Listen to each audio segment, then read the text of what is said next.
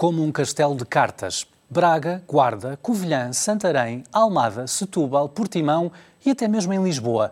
Foi possível encontrar urgências de obstetrícia encerradas durante largos períodos, deixando os utentes sem resposta. Nas últimas duas semanas, os serviços de urgências de obstetrícia entraram em colapso e fecharam portas por causa da falta de médicos especialistas.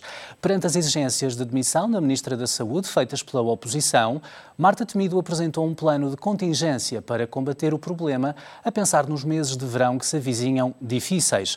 Em Setúbal, por exemplo, a urgência da obstetrícia prevê fechar 21 dias. A Ministra da Saúde promete agora um funcionamento mais articulado e antecipado no preenchimento das escalas de serviço dos médicos.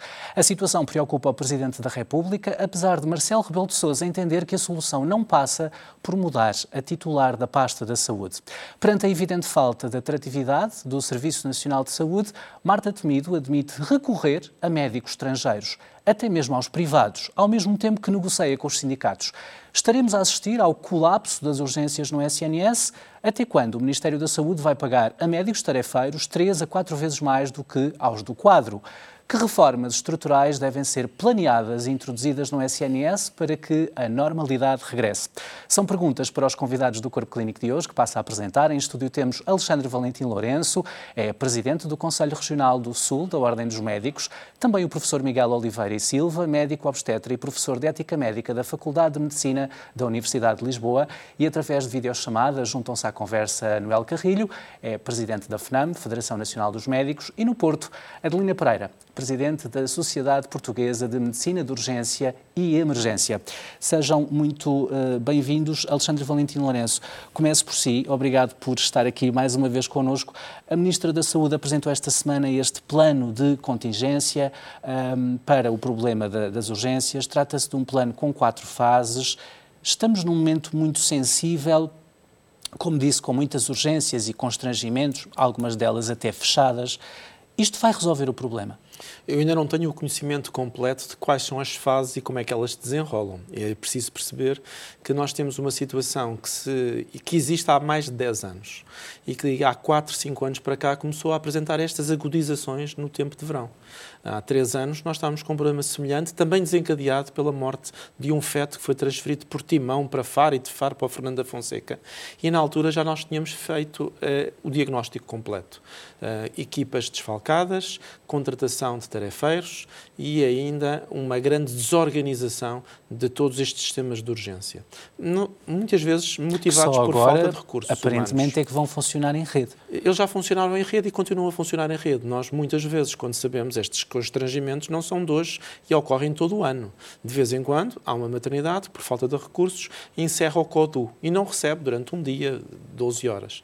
Desde janeiro que isso tem sido muito frequente porque há quatro anos e há três anos nós ainda tínhamos as parcerias público-privadas a funcionar e que não drenavam para a rede os seus problemas. Pelo contrário, absorviam. E nós, em janeiro, começámos a ter o Fernando da Fonseca, uh, sem anestesiologistas, a drenar para a rede as insuficiências da sua sala de partos. Porque também isso, há um problema com esses médicos é especialistas. Este problema não, não é só da obstetrícia. obstetrícia. Ocorre na pediatria, ocorre na anestesiologia e noutras especialidades também ocorre, mas porque podem ser contratados médicos sem especialidade para tra tratar o problema das urgências gerais. Na obstetrícia, não. Não é possível contratar um médico sem essa especialidade para poder fazer esse tipo de trabalho. Ainda há uma terceira ponto que é muito importante. Isto é desencadeado pelos partos, mas o trabalho destes médicos na urgência não são partos. Partos é uma parte que é até partilhada com as enfermeiras da obstetrícia, que também faltam. E por isso é preciso perceber que um médico que está nesta urgência tem um atendimento para a urgência, que também está sobrelotado e que tem imensos verdes e azuis, que toda a gente já sabe o que são, todos verdes e azuis, que vêm por falência dos centros de saúde. Continuam a prestar apoio das urgências internas e os grandes serviços têm 40 ou 50 doentes internados, alguns em estado grave, alguns operados ou para operar e que também requerem estes médicos em presença física. E por isso nós estamos a resumir isto aos partos e não é verdade. E isso é o que significa que quando nós dizemos que uma maternidade está fechada, ela não está fechada. Ela continua com pelo menos dois médicos, às vezes um, que está lá em presença, não pode atender, atender ninguém do exterior, mas está a prestar assistência às pessoas que estão lá internadas e para qualquer emergência que possa surgir pela urgência geral e que requer um ginecologista e não seja um parto. E isso é preciso perceber que estas equipes que são ecléticas e são muito diferenciadas, têm que estar presentes em todos os hospitais que tenham um atendimento ao público. E não é possível garantir segurança se, no mínimo, não estiverem duas pessoas. Eh, normalmente, pela, pelo volume de partes e pelo volume de urgências, 3, 4, 5 e até 6 pessoas são necessárias de acordo com a complexidade destas maternidades, umas mais complexas, outras menos complexas, e também com o volume do que atendem. Por isso, isto é um sistema que nós conhecemos há 7 ou 8 anos, e é um sistema que, em muita da periferia, os médicos da urgência estão a ser substituídos por tarefeiros. E há maternidades que têm 80% a 90% das escalas garantidas por tarefeiros. E normalmente não são os médicos da casa que vão de férias e que deixam a urgência destapada, porque se existem quatro médicos e um está à segunda, outro à terça, outro à quarta e outro à quinta, nós já sabemos que nesses dias e à sexta, sábado e domingo são só tarefeiros. Porque este problema começou por ser comentado pela classe política como um problema dos feriados. Depois passou é... a ser uh, estrutural e finalmente conjuntural. É primeiro um, um problema estrutural. E é um problema que aparece nos feriados porque os tarefeiros não têm nenhum vínculo, não participam nas escalas, nem nós sabemos as escalas de férias dos tarefeiros.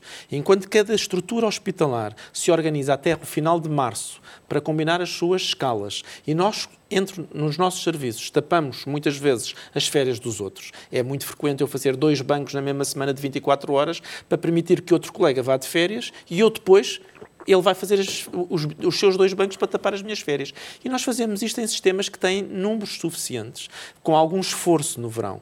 Agora, serviços que não têm quadros completos ou que têm quadros muito exíguos, não há ninguém a tapar os buracos dos tarefeiros. Permita-me introduzir o, o, professor Miguel Oliveira e Silva. Seja bem-vindo mais uma vez. Sabemos que Portugal é dos países da OCDE uh, eh, com mais médicos, portanto, quando se diz que faltam médicos, isso claramente não é verdade, convém dizer. Mas aparentemente, na sua especialidade, que é a obstetrícia, um, Estamos a formar menos especialistas? Tem essa noção como professor, precisamente, da eh, Faculdade de Medicina de Lisboa? Uh, em primeiro lugar, ob obrigado pelo convite. O meu gosto em estar com todos, com o meu querido colega Alexandre, consigo, doutor Vasco. Uh, há várias variáveis que é preciso tentar interligar. Se, por um lado, Portugal tem cada vez menos partos, tivemos em 2021 abaixo de 80 mil partos, 79 mil e tal, talvez em 2021 recuperemos os 80 mil partes, não é necessariamente por se ter menos partes que há menos trabalho. Isto é uma ideia que é preciso desmistificar desde logo, na medida em que muitas dessas gravidezes, apesar de serem menos partes, de facto, são mais gravidezes de alto risco, designadamente muitas gravidezes que vêm de medicina uh, da reprodução, portanto, mulheres mais velhas, com patologias, gravidez gemelar, gêmeos, etc, etc. E, genericamente, as mulheres estão a engravidar por opção mais Sim, tarde. Estão, estão a engravidar, engravidam mais tarde por opção e por, e, e por isso mesmo vão muito, muito, mais vezes à medicina, eh, de, digamos, eh, da reprodução, mas uh, o problema, a chamada a procriação, a procriação medicamente assistida, tal e qual, mas isso acompanha-se muitas vezes de mais problemas, gravidez gemelares, hipertensão, ameaça de parto pré-termo, hemorragias, etc, etc. Portanto, não é necessariamente por haver me um, menos gravidez, o que é dramático, somos o quarto país mais envelhecido do mundo, não é dra dramático mesmo. Para mim, é o problema número um em Portugal, é incentivar de forma uh, eficiente a natalidade e até hoje ninguém o conseguiu fazer. Houve vários projetos de vários governos, praticamente tudo falhou, a nível de governos, de municípios, etc. Há experiências pontualíssimas mais bem-sucedidas, mas globalmente tem sido um, um insucesso. Mas, eh, independentemente disso, portanto, menos nascimentos não significa menos trabalho. E o Mas mais relação... trabalho, para responder agora à sua pergunta, seguramente são precisos mais médicos e, sobretudo, mais médicos mais jovens. Eu, com a idade que tenho, 70 e tal anos, já não faço bancos o doutor Alexandre Lourenço faz ainda. Pronto, e, e, se calhar em breve poderá deixar de fazer noites se, se quiser, se tiver idade para isso, etc. Ou se fizer noites a partir, qualquer médico que faça noites a partir dos 50 anos é porque quer. Ninguém o pode obrigar a partir dos 50 anos a fazer serviço de urgência noturno. Agora, há várias perguntas que devem fazer. Porque é que. Não basta anunciar, professor, que vamos ter mais médicos. Não basta anunciar Se não fizermos as contas de deve haver dos que se vão Com reformando, uh, dos e que muitos, de facto e deixam de fazer reformar, urgências. Muitos vão se reformar nos próximos anos, porque eram os anos com mais médicos, um, um dos quais os meus, que tinham centenas e centenas e centenas de médicos quando começavam no primeiro ano, nos anos 77, 78, 79, 80, e, portanto, agora vão-se reformar todos que fazem 70. Portanto, isso vai-se agravar. Por outro lado, na especialidade de obstetrícia e ginecologia, felizmente, temos muitas médicas, ainda bem, e temos muitas médicas que engravidam, ainda bem, mas o facto de engravidarem significa que muitas delas, durante boa parte da gravidez e depois da licença, já não trabalham e já não fazem banco e às vezes já nem, trabalham por isso. Mas, mas, na sua prática académica não sente, portanto, um desinteresse pela especialidade? Desinteresse ou que tenha vindo nenhuma. a reduzir? Não, desinteresse de maneira nenhuma. Porque, curiosamente, não faltam só no SNS especialistas em obstetrícia, os privados também se queixam que se existissem mais especialistas também mas teriam capacidade razão, e interesse mas os privados, em absorvê-los. Os privados que têm cerca de 12 mil partos por ano, 12 mil em 79 mil, no total 12 mil estão nos privados no, no último ano, e que têm vindo a aumentar, e que praticamente, enquanto há uma redução significativa no Serviço Nacional de Saúde, os privados uh, aguentaram-se mesmo durante a pandemia, o que quer dizer muita coisa, uh, mas os privados resolvem facilmente o seu problema, aumentando o pagamento de um dia para o outro o que não se consegue fazer com esta facilidade no Serviço Nacional de Saúde, não é? Muito obrigado. Deu uma dica perfeita para ir ao encontro do Noel Carrilho, é presidente da FNAM, como disse no início. Sabemos que estão a decorrer negociações entre os sindicatos e o Ministério da Saúde. Ainda ontem mesmo estiveram reunidos. Uh, creio que a nova ronda será para julho. Uh, Noel Carrilho, pergunto-lhe precisamente. Um, que soluções, ontem, eh, de facto, a Sra. Ministra avançou com uma proposta unilateral, eh, mas que soluções é que gostava realmente de escutar nessas reuniões e se acredita que vamos ter ou não eh, fumo branco em breve? Boa tarde, boa tarde a todos. Um, efetivamente, aquilo que nós podemos uh, encontrar e, e, que nos, e que vem na sequência de uma primeira proposta do, do, do governo foi uma proposta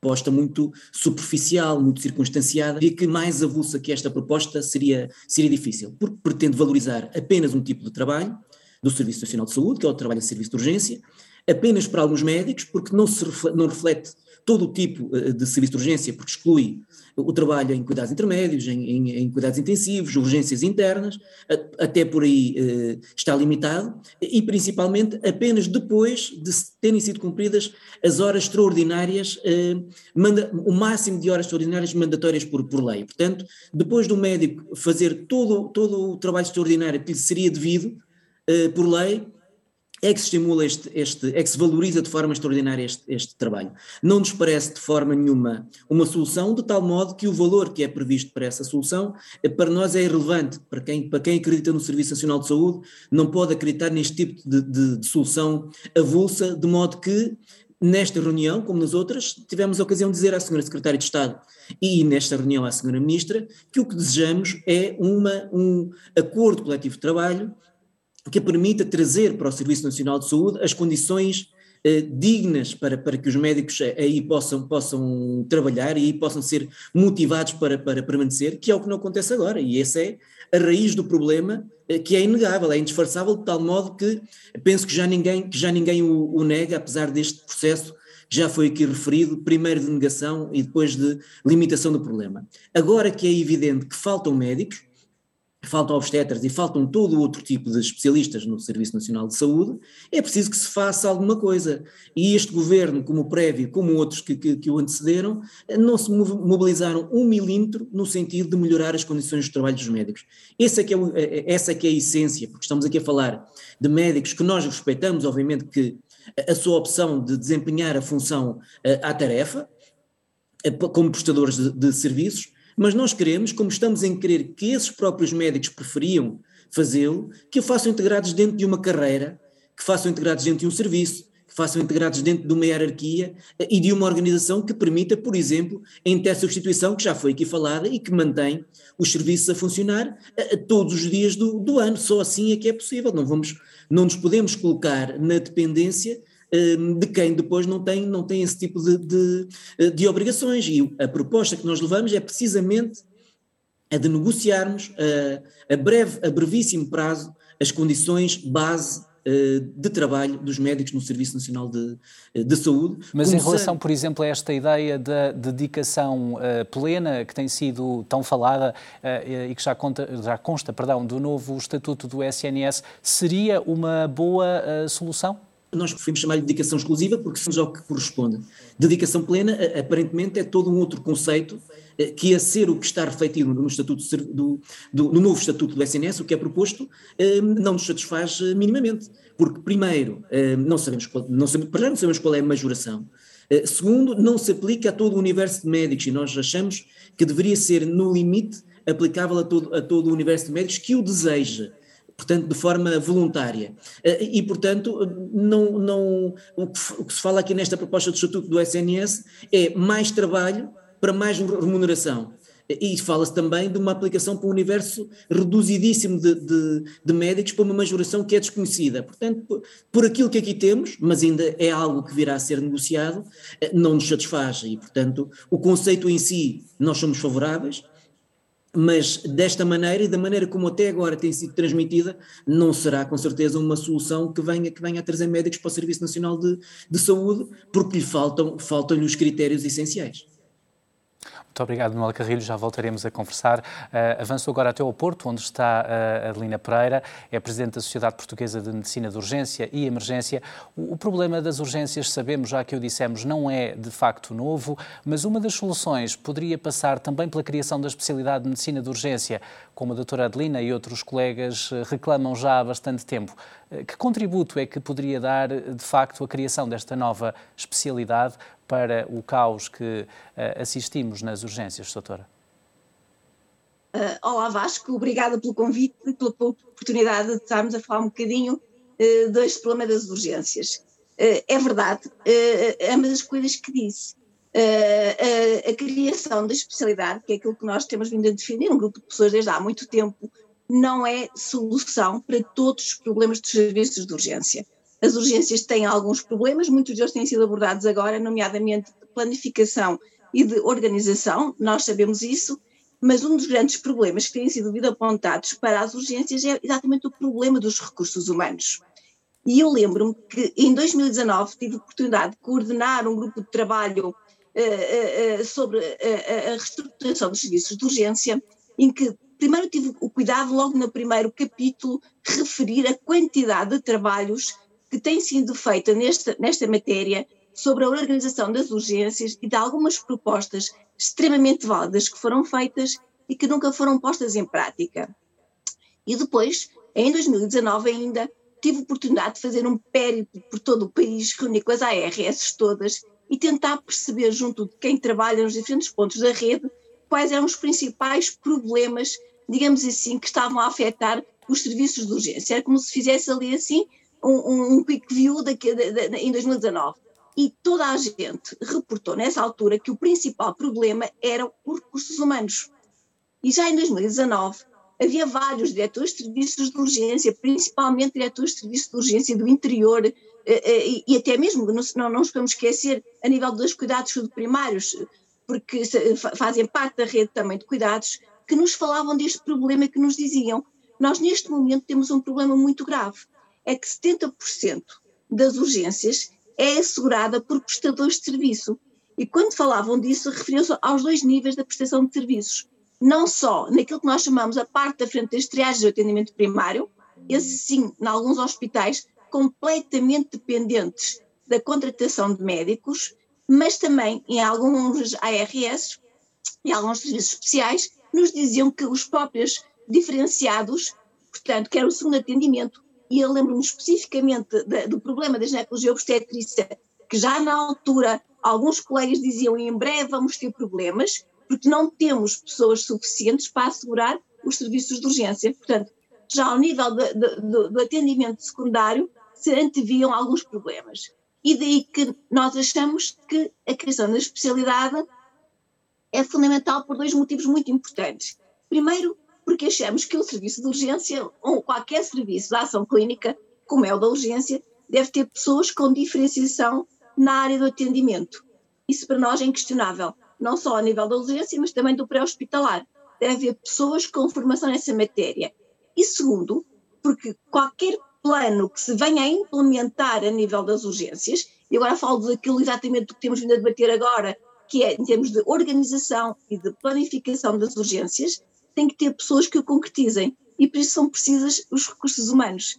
Portanto, tentar solucionar uh, uh, o problema das urgências, que é uma coisa de muito, muito tempo de evolução e, e, e com problemas bem identificados, neste momento com contratações, prestações de serviço, vamos aumentar o preço da hora, é pôr realmente aquilo um remendo muito, muito frágil num problema que é imenso e que se tem vindo a agudizar. E não nos podemos esquecer que eh, neste momento, o, o, SNS é a porta de entrada, são os serviços de urgência ainda, que funcionam 24 horas, que funcionam sempre. A pandemia realmente vem nos mostrar isso, e, e, e sem qualquer discreto realmente pelo privado, mas esta é aquela segurança que as pessoas ainda têm, que quando precisam de alguma coisa, e ao contrário do que, que, que muito se diz, que o, os serviços de urgência são um problema para o SNS, eu reformularia essa questão e diria: o serviço de urgência é, ainda é a solução para muitos problemas do SNS. Porque quando as pessoas Muito não obrigado, conseguem encontrar a Já voltaremos local, a conversar. Tenho mesmo que a interromper por uma questão de tempo. Já voltaremos ao Porto para conversar. Alexandre Valentino Lourenço, que reformas, uh, se lhe dessem uma varinha mágica, é que implementaria neste momento para resolver todo o problema das urgências?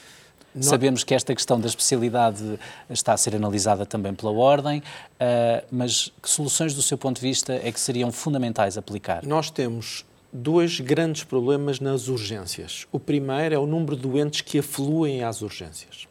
E esse número exagerado não tem par nos países da Europa. As nossas urgências, nomeadamente ginecologia e obstetrícia, chegam a ter 80, 90, 100 pessoas por dia. E noutros países têm 10, 20. Porquê? Porque há um sistema de atendimento que abre permanentemente noutros locais, que não os hospitais de referência, que permitem resolver algumas destas situações. Nós temos mulheres que vão à urgência para saber se estão grávidas. Não é o sítio correto para o fazer. E elas, na, na prática, uh, conhecem o sistema que, que lhes é barato, é acessível e normalmente quando dizemos estão grávidas, sim senhor, agora também quero fazer uma ecografia. Isto consome recursos que deveriam estar a ser utilizados uh, de outra forma. E por isso as nossas equipes são grandes, porque permanentemente temos dois médicos especialistas na urgência a fazer atendimento ao exterior.